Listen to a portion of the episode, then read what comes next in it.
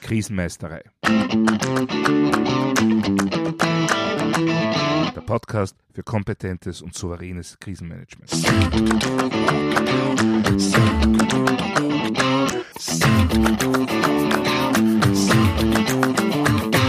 Hallo, ich bin Thomas Prinz von krisenmeistere.at.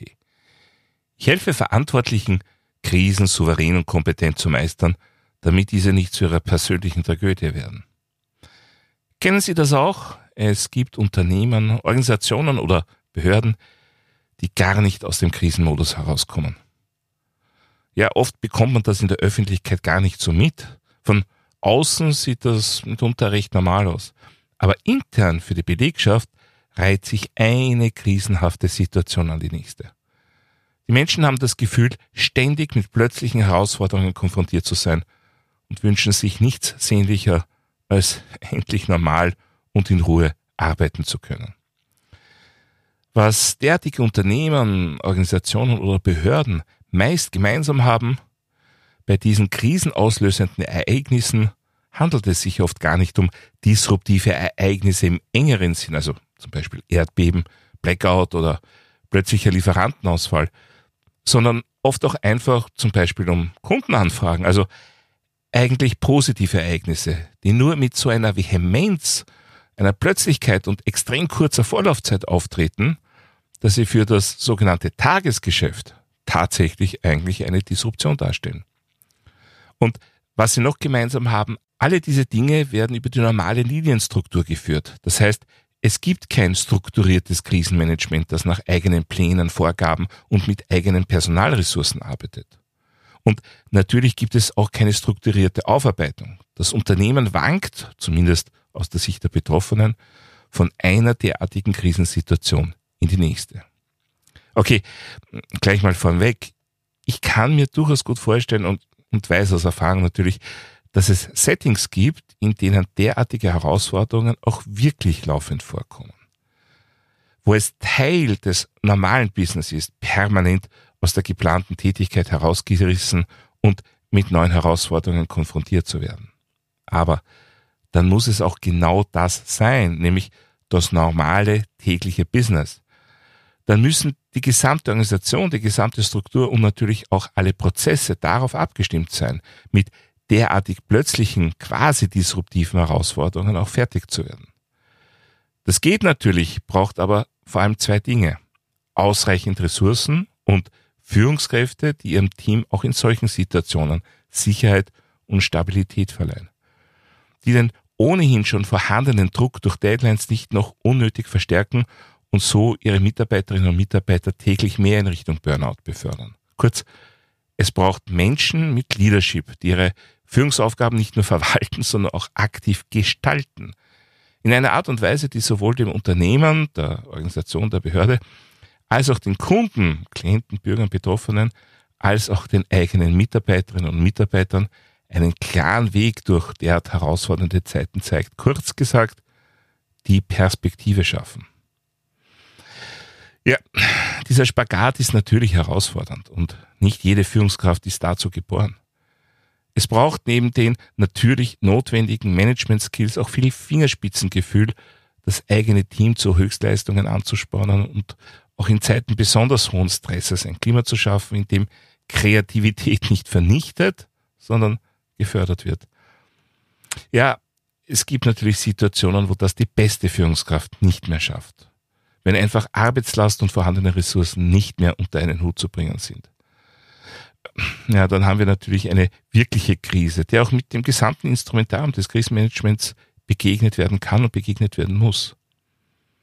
Aber es gibt eben gar nicht so wenige krisenhafte Situationen, die eigentlich hausgemacht sind. Zum Beispiel, wenn Termine nicht vorausschauend koordiniert werden und daher notwendige Vorbereitungen nur unter eigentlich undenkbaren Bedingungen erstellt werden müssen. Oder wenn, warum auch immer, mehr Arbeit übernommen wird, als geleistet werden kann. Ja, und jetzt kommt das perfide. Durch viele kreative Ideen und maximalen Einsatz bekommen es die Mitarbeiterinnen und Mitarbeiter dann oft doch hin, das Benötigte zu schaffen. Gleich ob es sich um Ausschreibungsunterlagen, Präsentationen, Presseaussendungen oder Gesetzesentwürfe handelt. Eine Führungskraft mit gutem Leadership weiß ihr Team bei solchen Gelegenheiten zu schützen und zu begleiten, sie zu den notwendigen Höchstleistungen zu motivieren, zu loben und ihnen auch wieder zumindest Stabilität, wenn nicht sogar Ruhe zu vermitteln. Schwache Führungskräfte schaffen das oft nicht. Aber sie erleben mit, wie die Teams in krisenhaften Situationen Leistung erbringen. Und nicht selten entwickeln sie aus diesem Erleben eine Methode. Und zwar die Methode, ihre Teams, wenn besondere Leistungen notwendig sind, ja, in eine krisenhafte Situation zu bringen. Das passiert nach meiner Beobachtung und persönlicher Überzeugung oft gar nicht bewusst. Die Auswirkungen für die Betroffenen sind deshalb aber nicht geringer. Sie taumeln von einer Krise in die nächste mit einer Führungskraft an der Spitze, die im Wesentlichen nichts Schlimmes an der Sache findet und meint, wir haben es eh geschafft. Und so kommt es dann immer wieder dazu, dass Termine stark verspätet an die Teams weitergegeben werden, dass einfach zu viel aufgebürdet wird, aber natürlich nicht aus eigenem Antrieb, sondern auf Druck von oben, wer auch immer das da oben dann noch ist. Und mein persönlicher Favorit, die Feinde von außen.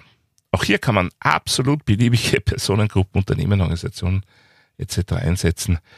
Jede bzw. jeder eignet sich letztendlich zum Feind von außen im richtigen Setting. Denn was in solch krisenhaften Situationen meist passiert, ist folgendes. Alle Teammitglieder erleben den existenzbedrohenden Druck. Und jeder möchte, zumindest am Anfang, diese Existenzbedrohung abwehren. So kann mitunter ein richtiger Spirit entstehen, ein Zusammenarbeitsgefühl, das durchaus auch ein positives Gefühl in die Krise bringen kann. Und das dann Teamleistungen ermöglicht, die sonst nicht denkbar wären.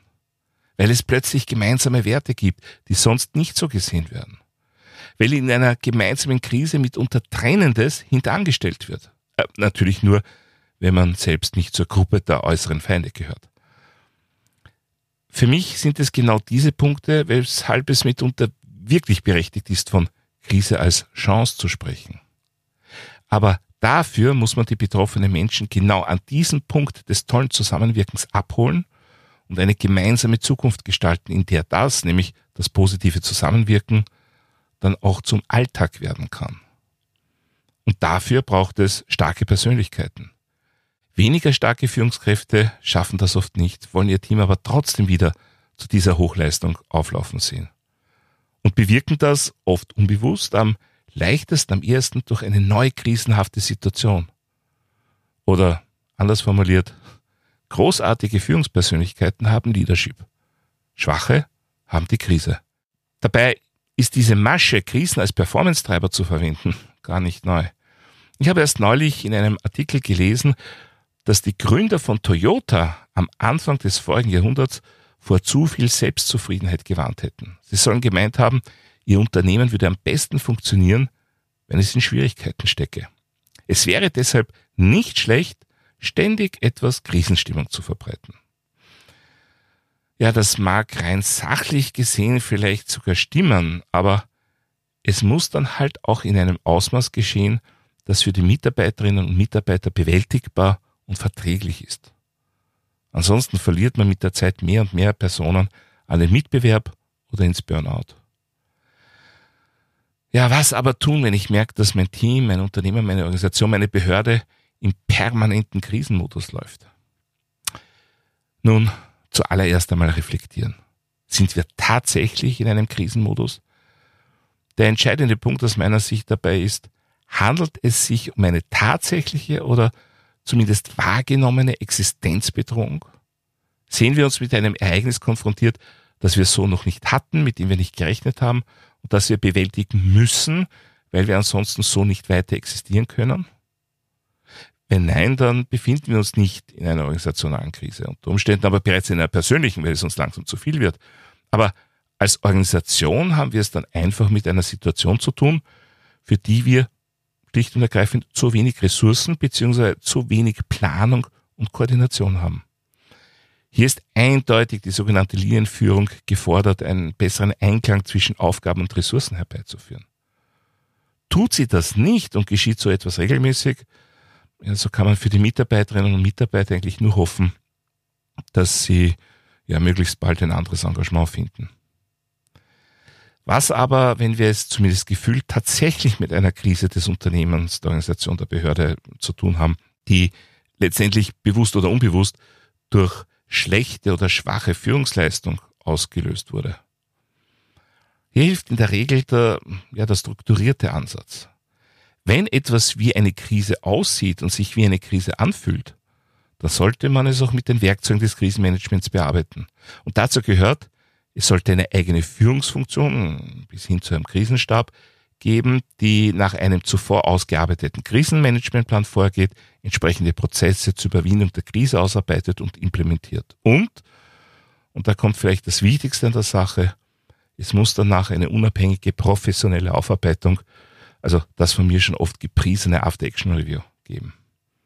Wenn das gewährleistet ist, dann garantiere ich, dass über kurz oder lang krisenauslösende Fehlleistungen erkennbar werden und das Unternehmen, die Organisation, die Behörde in ruhigeres Fahrwasser kommen wird.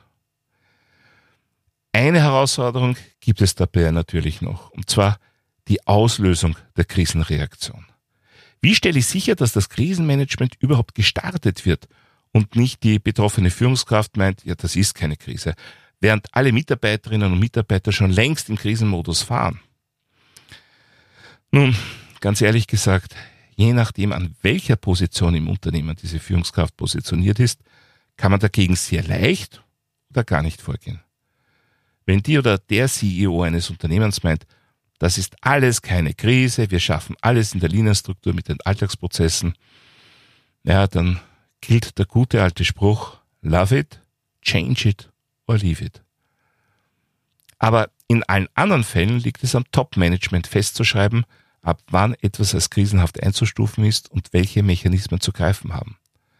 Das ist ein ganz wesentlicher Teil des vorbereiteten Krisenmanagements.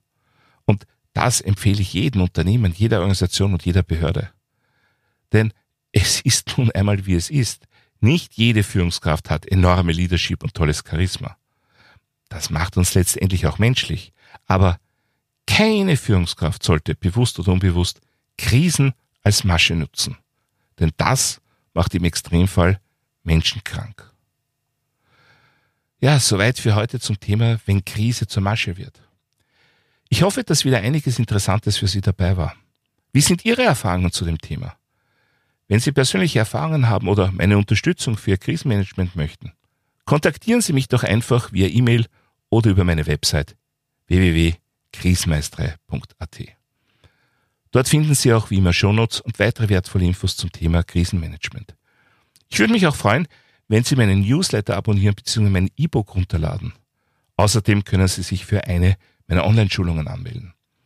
Und wenn Sie irgendwelche Anregungen, Fragen oder Wünsche zum Podcast haben, dann schicken Sie mir doch einfach eine E-Mail an podcast.krisenmeistere.at. Und falls Sie es noch nicht getan haben, vergessen Sie nicht, den Podcast gleich zu abonnieren. Dann versammeln Sie in Zukunft keine Folge. Das war's für heute. Ich bin Thomas Prinz von krisenmeisterei.at. Vielen Dank fürs Zuhören und auf Wiedermeistern bei der nächsten Folge.